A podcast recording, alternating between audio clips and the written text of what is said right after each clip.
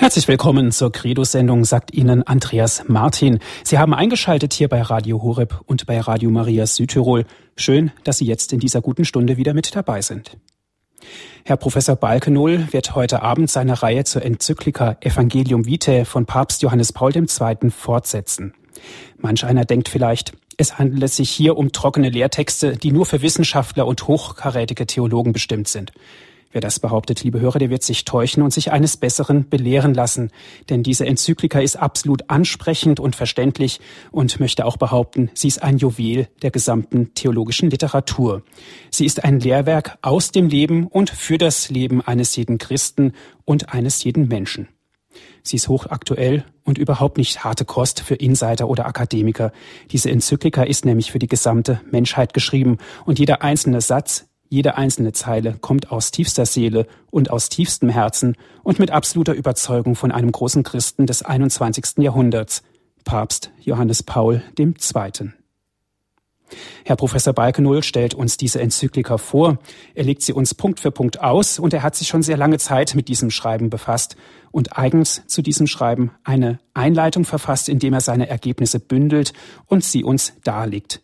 Diese Einleitung ist jedoch nicht einfach eine Einleitung in die Texte dieser Enzyklika, vielmehr ist es eine Einführung und ein richtungsweisender Text in das ethische und christliche Denken von Papst Johannes Paul II. Herr Professor Balkenohl nimmt sich heute Abend wieder Zeit für uns und er ist uns aus Osnabrück zugeschaltet. Guten Abend nach Osnabrück, Herr Professor Balkenohl. Einen schönen guten Abend, Herr Martin.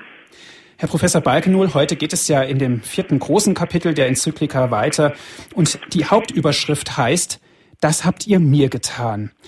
Ich möchte diese Überschrift ganz kurz ändern und sie mal so ausdrücken, das habt ihr mir angetan.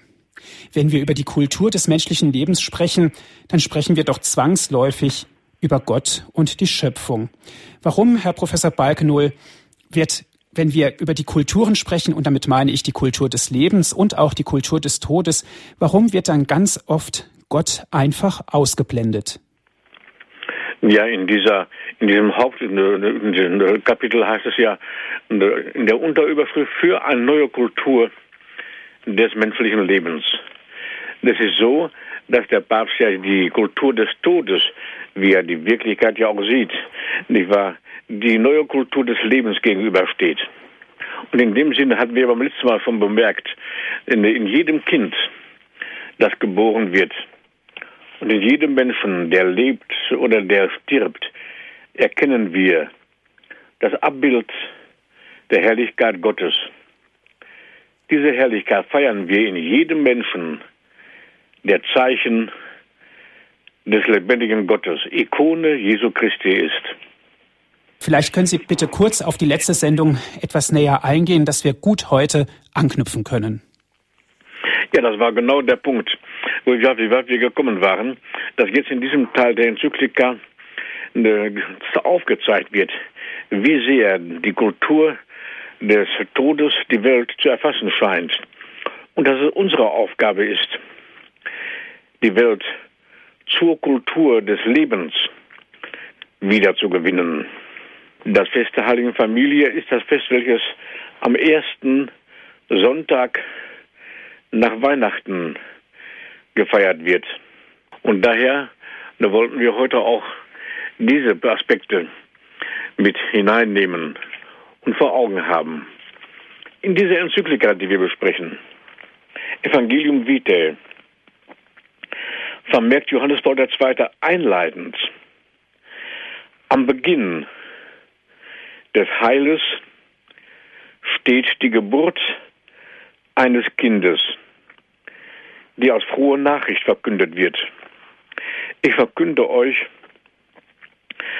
eine große Freude, die dem ganzen Volk zuteil werden soll.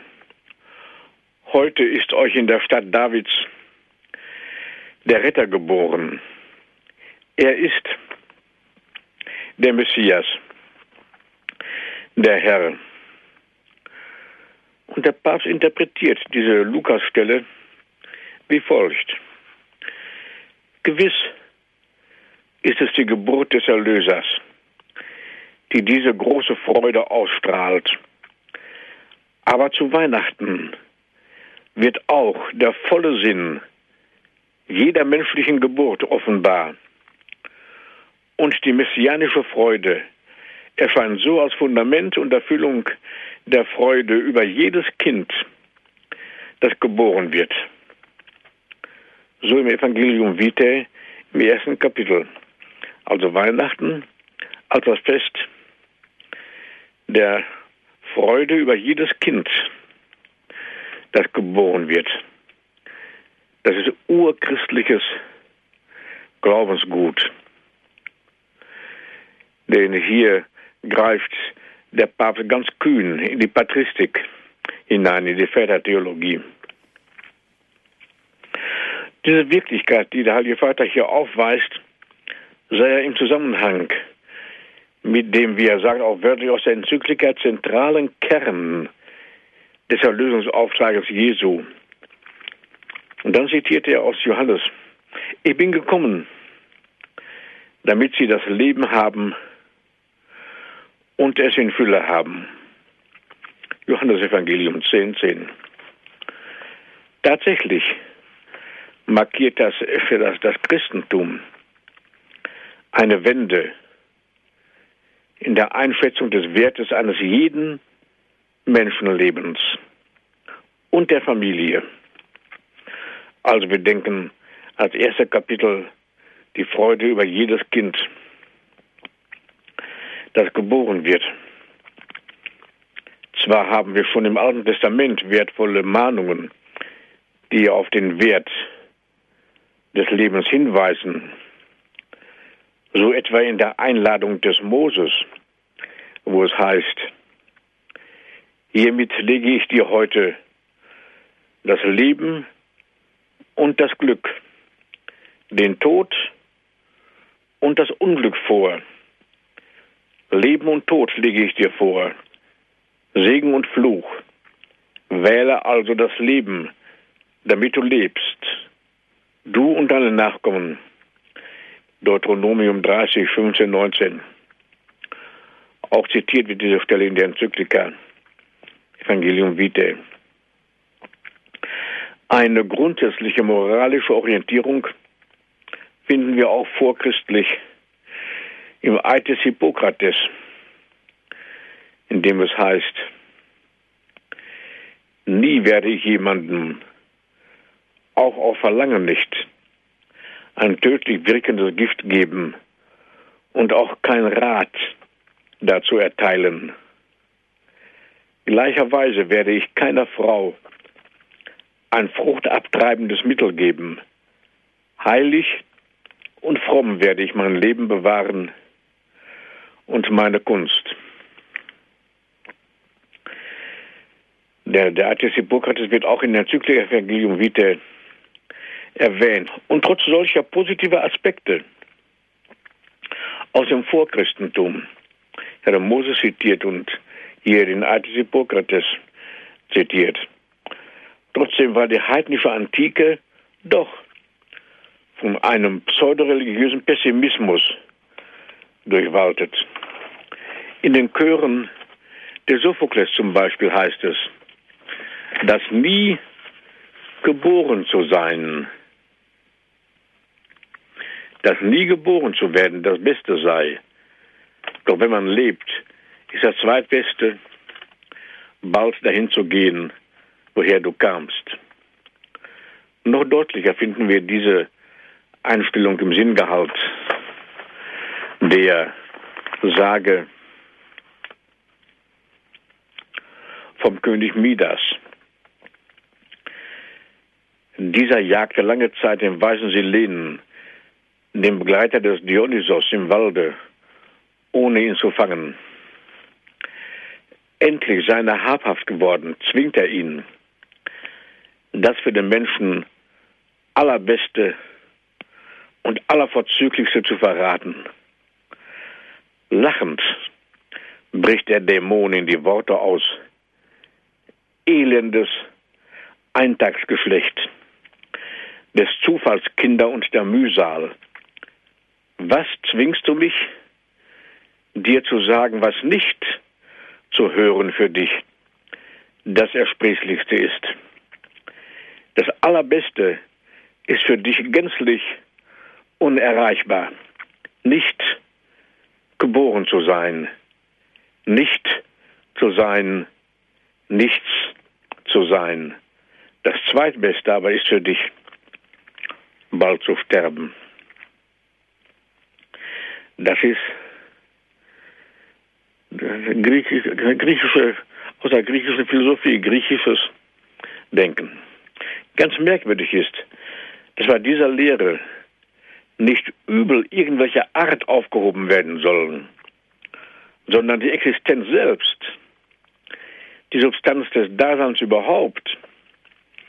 Es ist ein Nihilismus, und zwar ein existenzieller Nihilismus, der schließlich in Schopenhauer gipfelt. Das Leben ist fortgesetzter Betrug. Hat es versprochen, so hält es nicht. Hat es gegeben, so war es nur um zu nehmen. Auch Byron, Fluch dem, der Leben schuf.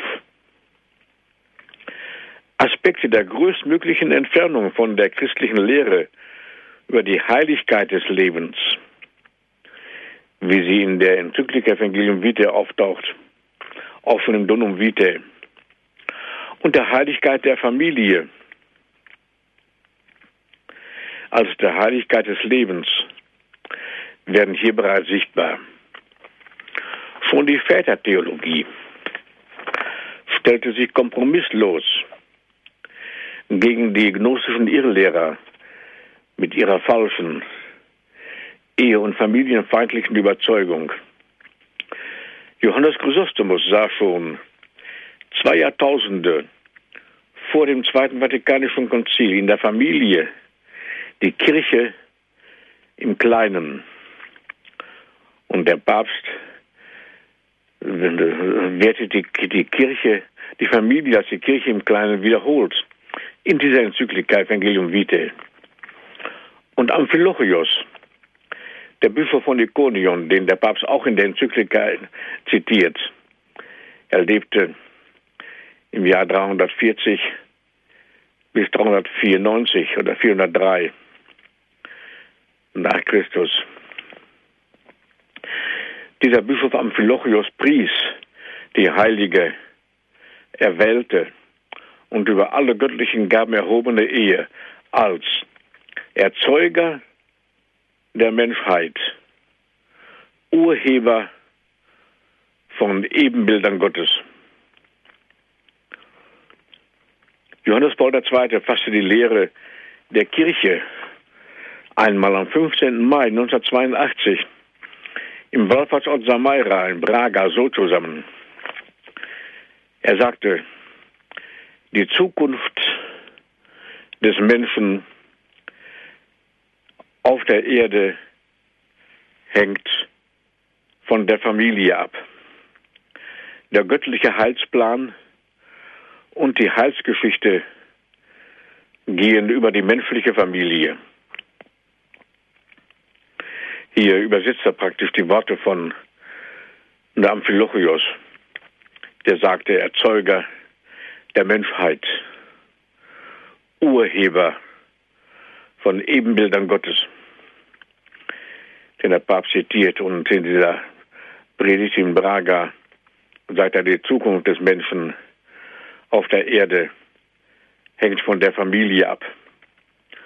Also eben zu Erzeuger der Menschheit. Und der göttliche Heilsplan und die Heilsgeschichte gehen über die menschliche Familie, so Urheber von Ebenbildern Gottes. Wir sehen hier den Zusammenhang.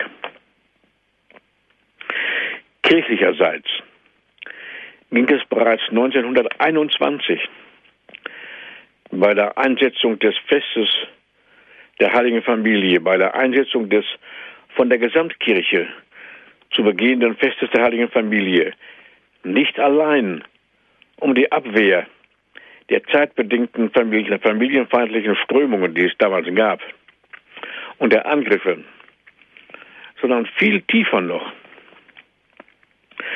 als apologetisches Bemühen war die schon in der Vätertheologie lebendige Überzeugung von der Heiligkeit der christlichen Familie, die man nun 1921 das Festteil in Familie zu vertiefen suchte.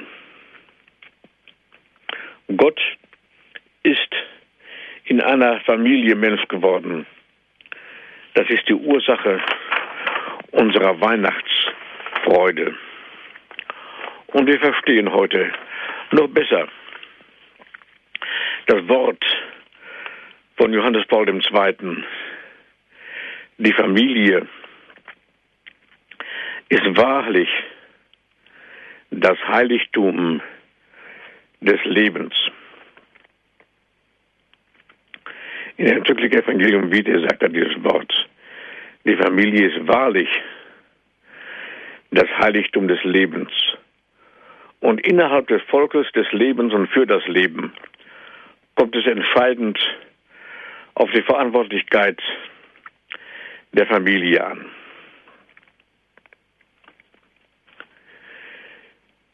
Die Enzyklika, nehmen wir mal eine andere Enzyklika, die Enzyklika Casti Connubii von Pius XI. vom 30. Dezember 1930 hatte bereits Schwerpunkte gesetzt. Seit dieser Enzyklika Casti Connubii, die heißt. Reine Ehe. Oder keusche Ehe, weiß ja heute auch kein Mensch mehr, was das ist, Dort leuchtete die urchristliche Lehre wieder auf, dass die sogenannten evangelischen Räte Armut, Keuschheit und Gehorsam zuvörderst und zutiefst in der christlichen Familie ihre theologische Heimat haben. Eheleute nämlich, die im Gehorsam gegenüber Gott die Fortführung der Schöpfung verwirklichen. Das ist ein Wort aus Evangelium Vitae, unserer Enzyklika, Fortführung der Schöpfung. Und die dann einer Reihe von Kindern das Leben schenken. Und dass die damit einhergehende wirtschaftliche Armut als heiliges Geschenk auf sich nehmen. Sie wissen, was Johannes Paul II. mit dem Wort meinte, die Familie erbaut das Reich Gottes in der Geschichte. Das hat er in dem apostolischen Schreiben Familiaris Consortio präzisiert. Die Armut um des Gottesreiches willen, die Familie erbaut das Reich Gottes in der Geschichte und das ist gewöhnlich mit der wirtschaftlichen Armut verbunden dann die Reinheit, Gastikonubii, sowie der Gehorsam gegenüber Gott sind für christliche Eheleute, für die christliche Familie grundlegende Lebensqualitäten. Seit dem Zweiten Vatikanischen Konzil wurde auch zutreffend und kirchenoffiziell von der Berufung zur Ehe und Familie gesprochen wurde dort nicht nur gesprochen von der Familie als der Kirche im Kleinen, womit ebenfalls in die Vätertheologie gegriffen wurde und der heilige Johannes Chrysostomus zitiert wurde. Es wurde auch von der Berufung zur Ehe und Familie gesprochen. Und Johannes Paul II präzisiert diesen Ansatz, führt ihn weiter. In dem eben genannten, in, der eben, in dem eben genannten apostolischen Schreiben Familiaris Consortio. Dort spricht er von der dreifachen Berufung der Familie, die in Folgendem besteht. Die dreifache Berufung der Familie. Es ist die Berufung zur Heiligkeit ihrer selbst. Sie ist berufen zur Heiligung der Kirche und zur Heiligung der Welt. Das ist die dreifache Berufung der Familie. Wir könnten ja dieses Wort geradezu als Leitwort zum Feste der Heiligen Familie bestehende, ver, ver, verstehen, nämlich die Berufung der Familie im Sinne von Johannes Paul II. Die Berufung der Familie im Sinne der Heiligung ihrer selbst, die Heiligung der Kirche und die Heiligung der Welt. Und daran sehen wir auch wiederum die theologische Nähe des Festes der Heiligen Familie zum Weihnachtsfest. Wir werden diesen Gedanken vertiefen. Evangelium des Lebens, Evangelium Vitae vom Papst Johannes Paul II. betrachten wir heute Abend in der Credo-Sendung hier bei Radio Horeb und Radio Maria Südtirol. Der Referent ist heute Abend Herr Professor Balkenohl aus Osnabrück. Er legt uns die Enzyklika Evangelium Vitae aus. Wir hatten gesagt,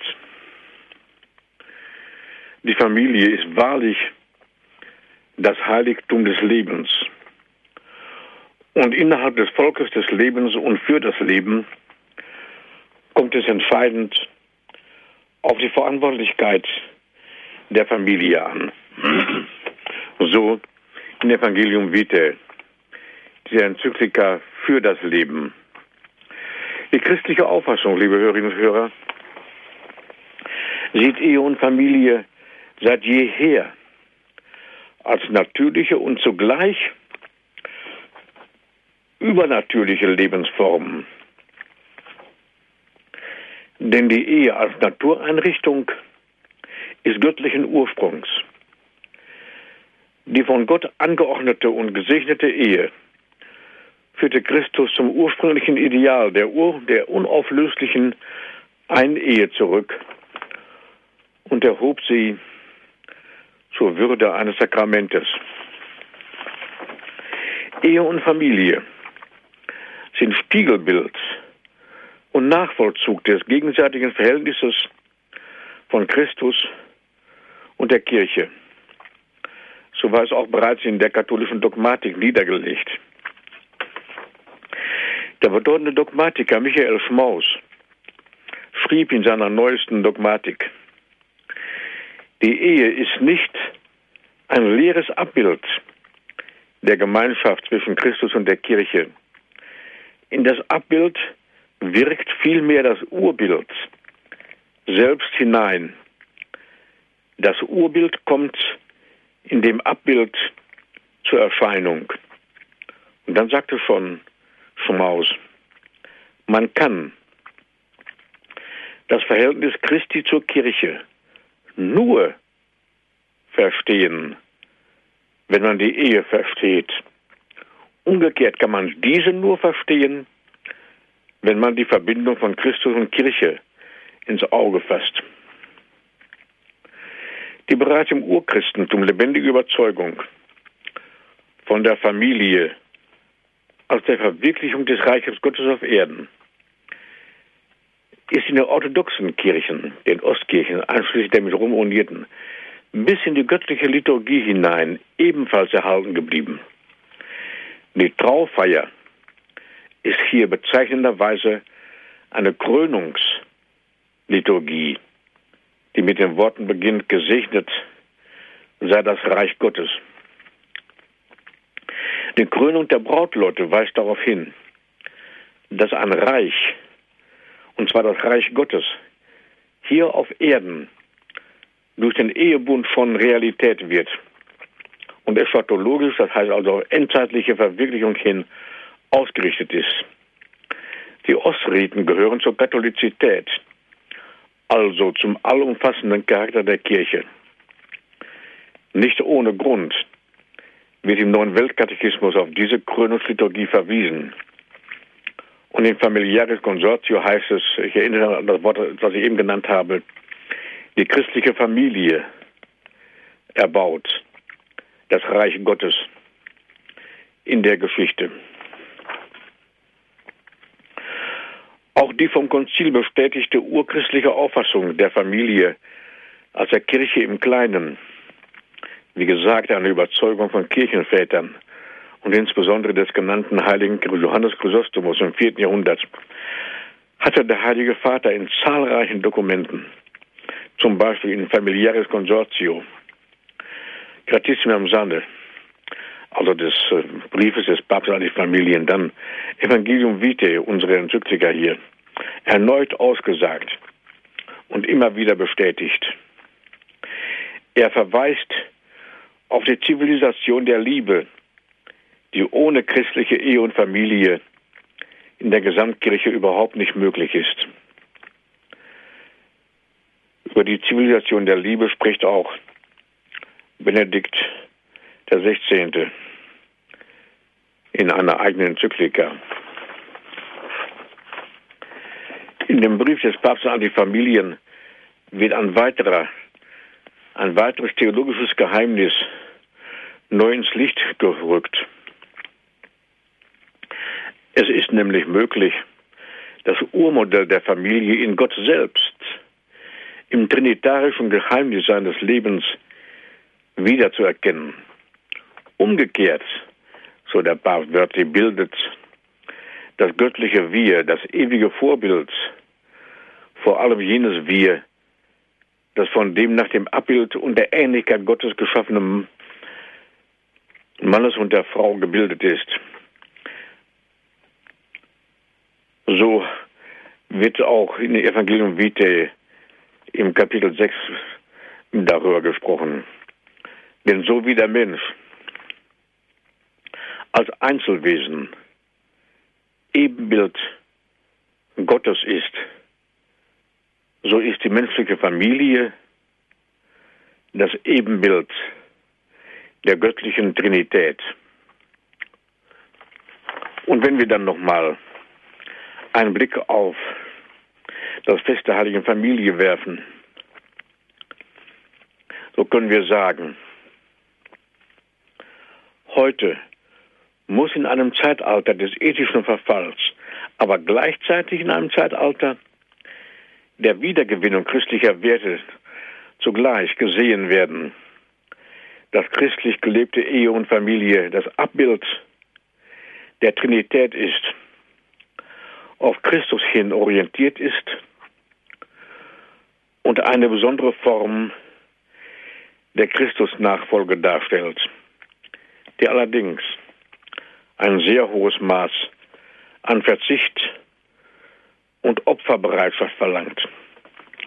Zur Fähigkeit zum Verzichten muss noch etwas ebenfalls Wesentliches hinzukommen, nämlich die Befähigung zum ungeteilten Einsatz für das mitmenschliche Du.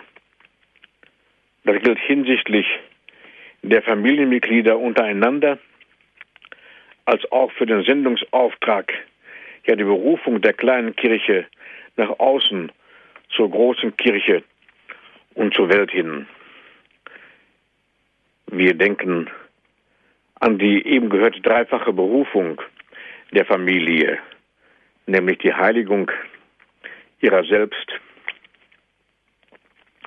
die Heiligung der Kirche und die Heiligung der Welt. Noch ein Wort, liebe Hörerinnen und Hörer, zum Fest der Heiligen Familie.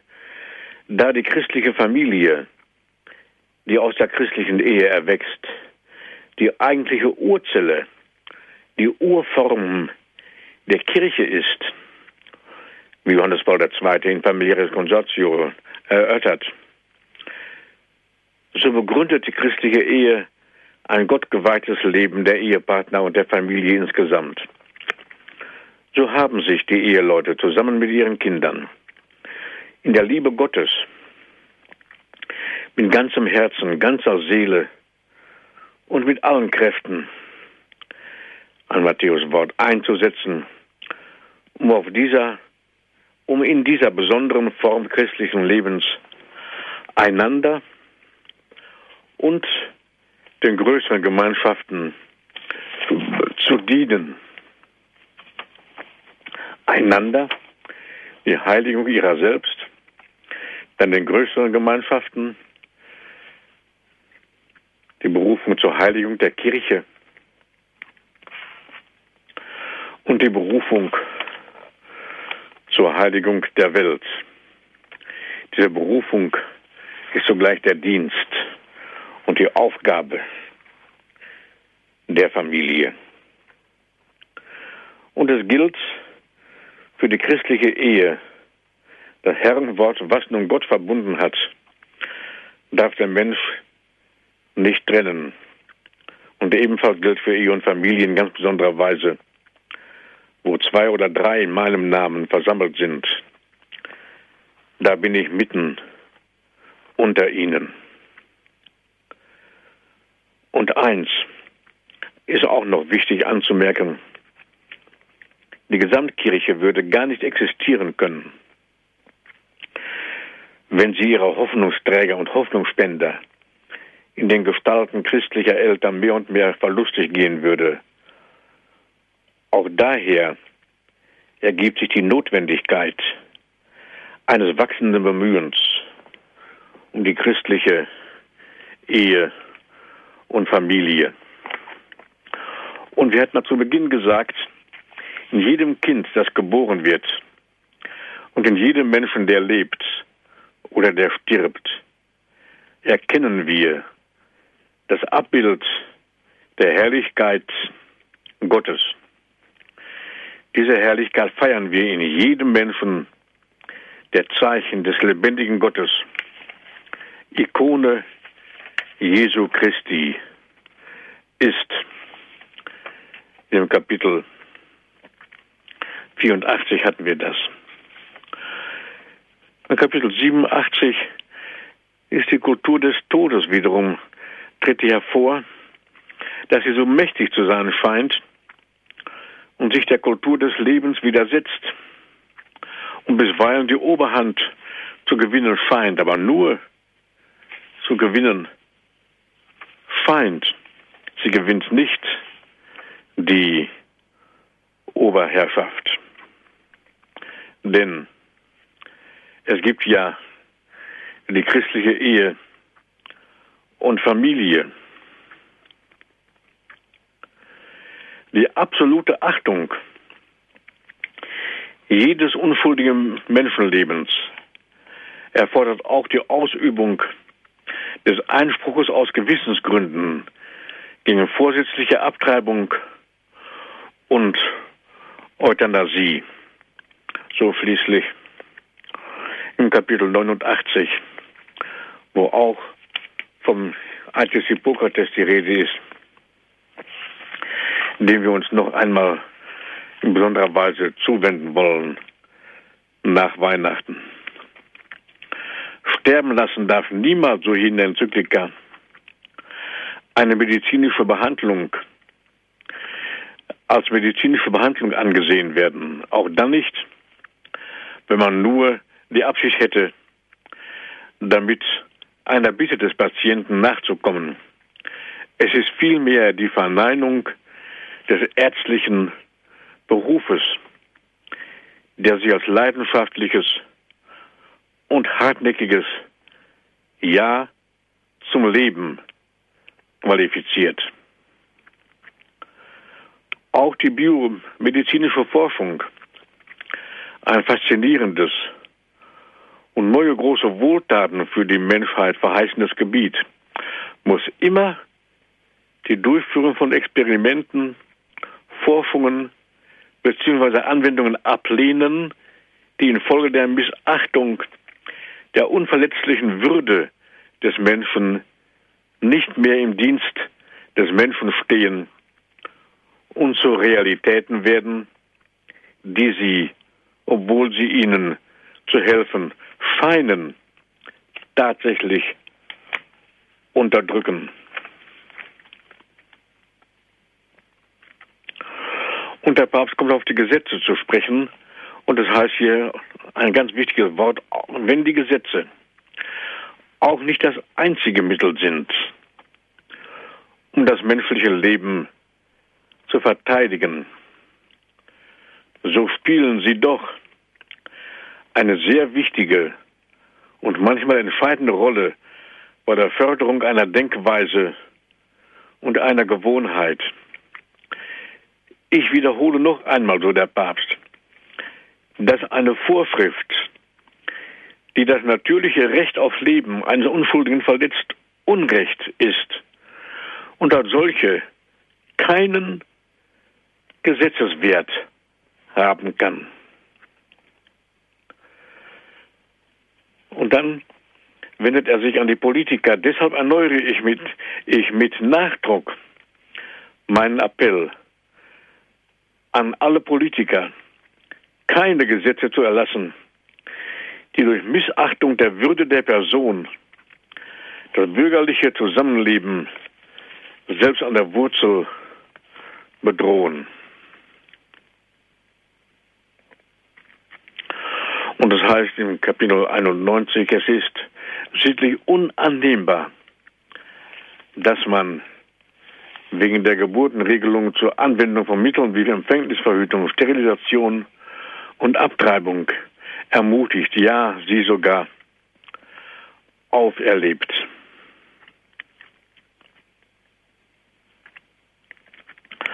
Und hier haben wir jetzt in 91 nochmal das Wort, was wir gehört hatten, die Familie als Heiligtum des Lebens und das Wort innerhalb des Volkes des Lebens und für das Leben kommt es entscheidend auf die Verantwortlichkeit der Familie an.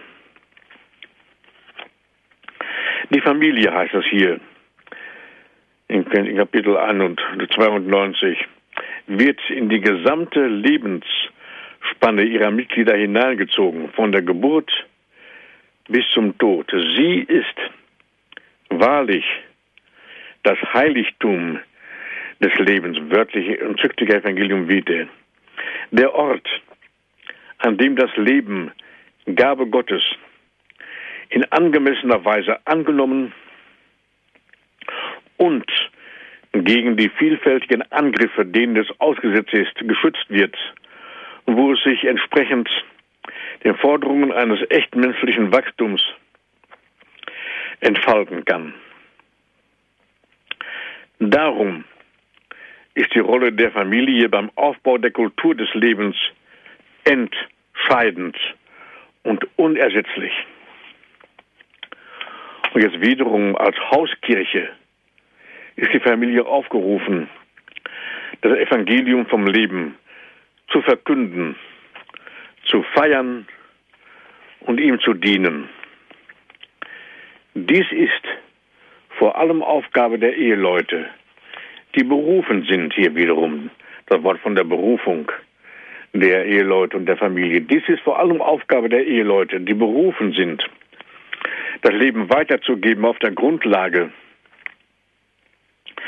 eines immer wieder erneuerten Bewusstseins vom Sinn der Zeugung als bevorzugtem Ereignis, in dem offenbar wird, dass das menschliche Leben ein Geschenk ist, um seinerseits weitergeschenkt zu werden. Hier wird die Schöpfungstheologie angesprochen, die ja mehrfach in der Enzyklika Evangelium Vitae zur Sprache kam. Zum Beispiel von ne, in ne, 94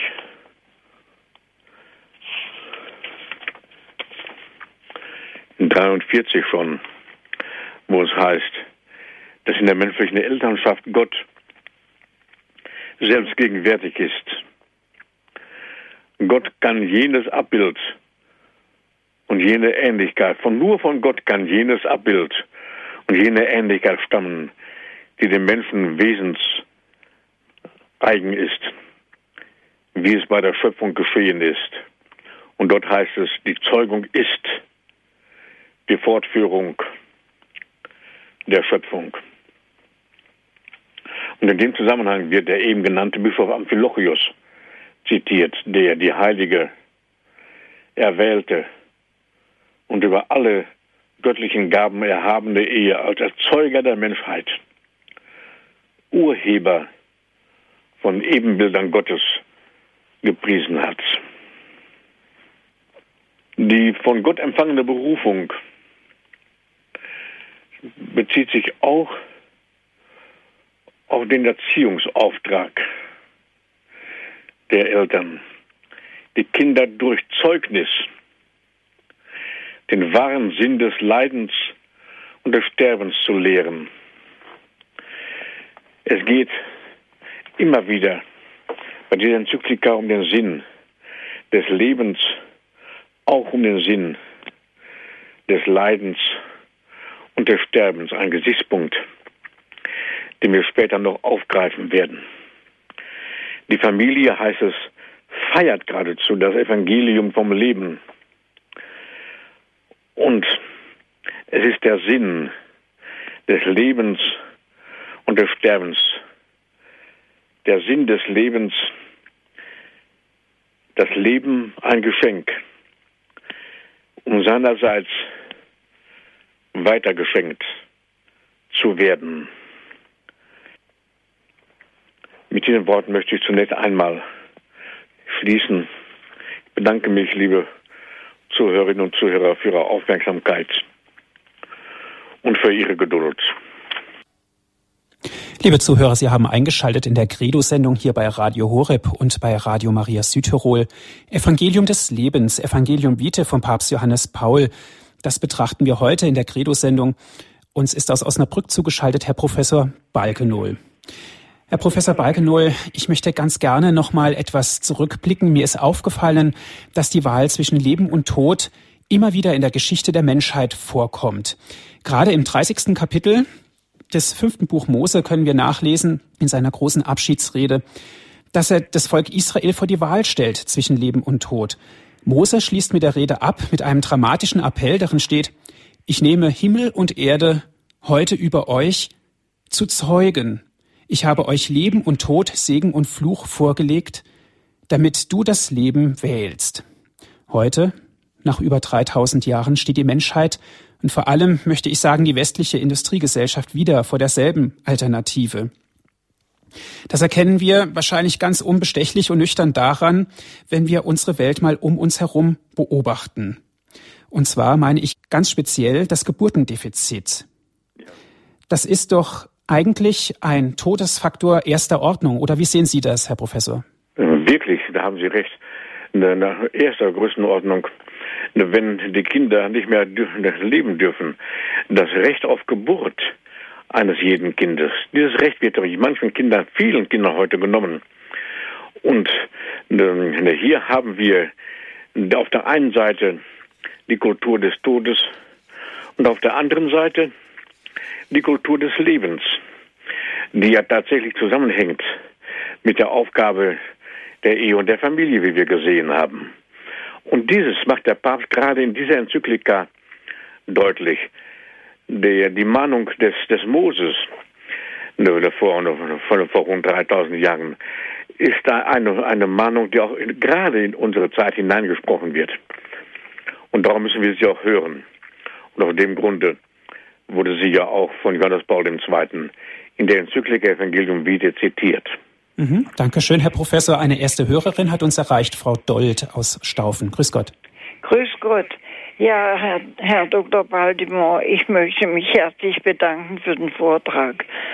Es ist nicht nur ein Gedenken an, an unseren vergangenen Papst, sondern es ist eine Bestätigung des, des Lebens, was wir versucht haben zu leben mit unserer großen Familie.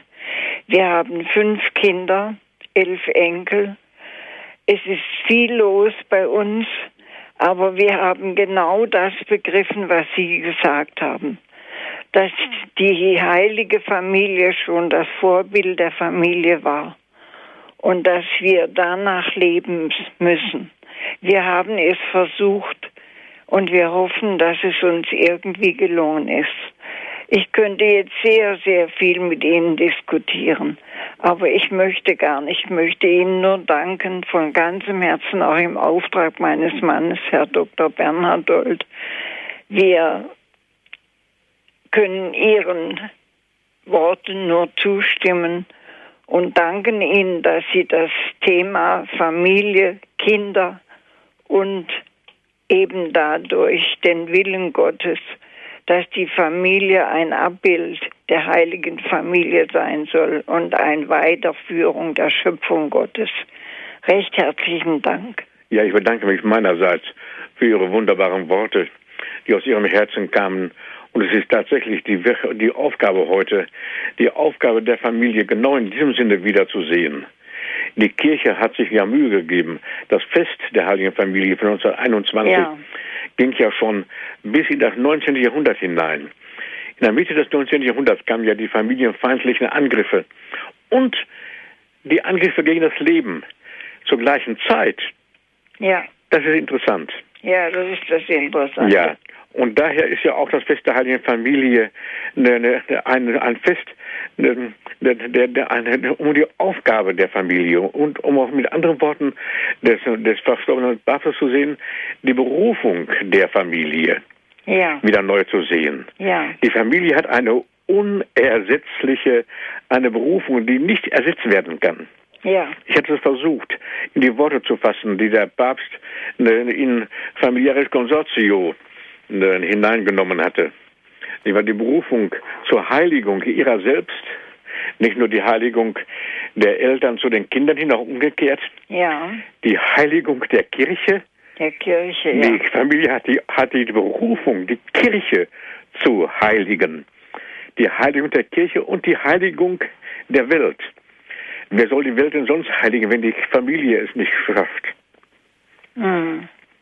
Ja, danke schön, Frau Dold, für Ihren Anruf. Eine nächste Hörerin hat uns erreicht, Frau Reiter. Grüß Gott. Guten Tag. Erstmal herzlichen Dank, Herr Professor Balkenul, für ein so gewaltiges, einen gewaltigen Vortrag, den Sie da in wunderbaren Ausführungen dargestellt haben. Ich äh, bin, äh, äh, ich habe Fragen und zwar ähm, die, die Politik äh, betont immer die Menschenrechte und versucht es ohne den Schutz des Lebens zu machen.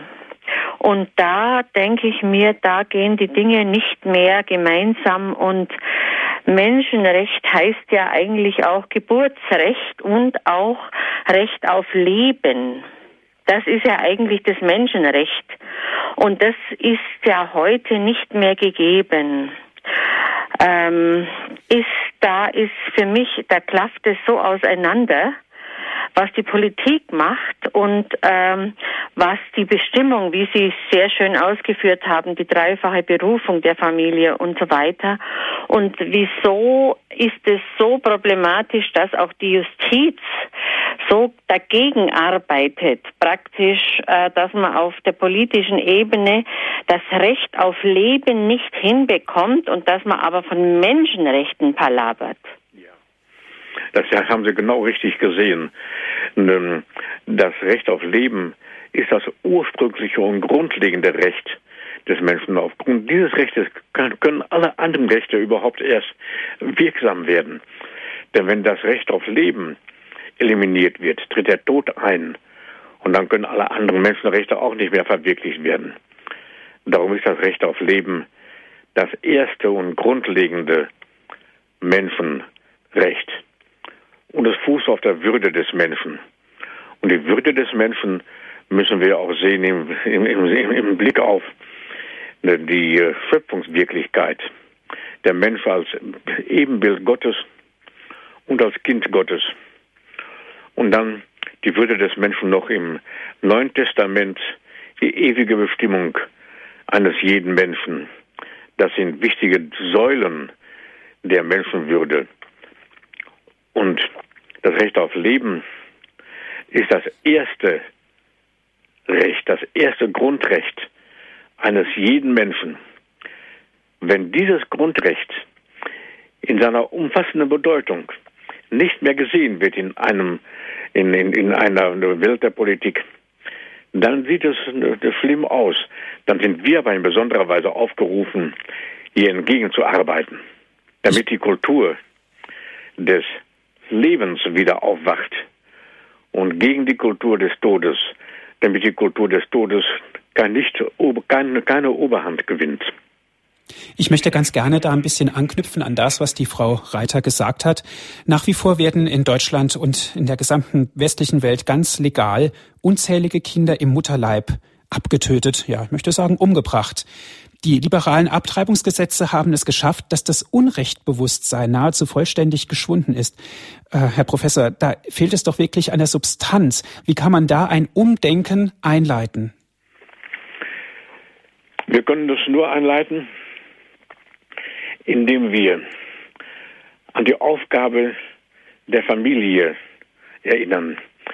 Die Familie, die Gesetze Gottes sind den Eheleuten der Familie in die Seele eingeschrieben. Und hier muss eine neue Wachheit erfolgen, damit das, die Gebote Gottes wieder in der Seele des Menschen aufleuchten. So wie das ja in der Enzyklika Castico Nubii gefordert wird. In der Enzyklika Evangelium Vitae von Neuem in einer ganz eindringlichen Art und Weise so in jedem Satz so eindringlich. Und darum ist diese Enzyklika auch für das neue Jahrtausend und darüber hinaus eine der wichtigsten Enzykliken, die wir überhaupt je hatten. Und zwar, wie Sie richtig sagen, Herr Martin, Satz für Satz. Das ist unsere Aufgabe. Da müssen wir versuchen, ne, ne, Sie ne, hier ein, ein Stück unsere Aufgabe, äh, unsere Aufgabe und Berufung zu, zu leben. Mhm. Ich möchte noch ganz kurz die Problematik nochmal aufgreifen der Abtreibung. Die Kirche stellt ja in ihren Beratungsstellen nach wie vor für eine straffreie und ja von der Krankenkasse finanzierte Abtreibung erforderliche Lizenzen, Dokumente aus. Müsste da nicht auch ein Umdenken stattfinden? Selbstverständlich. Eine, eine Lizenz zum Töten darf es im kirchlichen Raum in keinster Weise geben. Gut, vielen Dank, Herr Professor, für Ihre klaren und deutlichen Worte. Unsere Zeit geht jetzt leider wieder dem Ende zu. Danke, dass Sie sich die Zeit genommen haben und vor allen Dingen, dass Sie uns auch durch Ihren Vortrag gelehrt haben, diese ganzen Dinge anders zu betrachten und auch gesund zu hinterfragen. Vielen Dank. Ich bedanke mich meinerseits. Liebe Hörer, diese Enzyklika ist wegweisend. Sie ist hochaktuell für das 21. Jahrhundert. Zum 15. Mal jetzt ist das Erscheinen dieser Enzyklika von Papst Johannes Paul II. Und aus diesem Anlass gibt der Christianer Verlag aus Stein am Rhein diese Enzyklika in einer besonderen Ausgabe, in einer Jubiläumsausgabe noch einmal heraus. In dieser Ausgabe gibt es eine ausführliche Einleitung von Professor Dr. Manfred Balkenohl. Liebe Hörer, wenn Sie sich darüber informieren wollen, schauen Sie auf unsere Homepage in das Informationsfeld zur Sendung. Dort sind alle Details zu diesem Buche abgelegt und auch die Kontaktinformationen des Christianas Verlages sind dort zu finden. Darüber hinaus sind auch Informationen über das Buch Tugenden als Lebenskraft zu finden. Dieses Buch ist ebenfalls im Christianer Verlag erschienen und von Professor Balkenull geschrieben. Ganz aktuell und ein überaus wichtiges Werk ist das Buch Handbuch für Lebensschutz und Lebensrecht. Ein sehr umfassendes Werk von Professor Balkenull. Es ist gerade frisch verlegt worden. Ganz besonders wird auch das Thema Hirntod, Patientenverfügung und vieles mehr in diesem Buch besprochen. Es ist im Bonifatius Verlag erschienen. Alle Informationen gibt es auch bei unserem Hörerservice. Dort dürfen Sie gerne anrufen unter der folgenden Telefonnummer 08323 9675 110. Liebe Zuhörer, diese Sendung wurde für Sie aufgezeichnet. Wenn Sie sie gerne noch einmal hören möchten, bestellen Sie sich ein CD-Mitschnitt. Einfach anrufen unseren CD-Dienst unter der folgenden Telefonnummer 08323 9675 120. Wenn Sie von außerhalb Deutschlands anrufen, bitte die 0049 vorwählen, dann geht es weiter mit der 8323 9675 120. Das ist ein kostenloser Service von uns für Sie. Wir würden uns über eine Spende freuen, um unseren Arbeitsaufwand decken zu können. Viel Freude noch im weiteren Programm wünscht Ihnen Ihr Andreas Martin.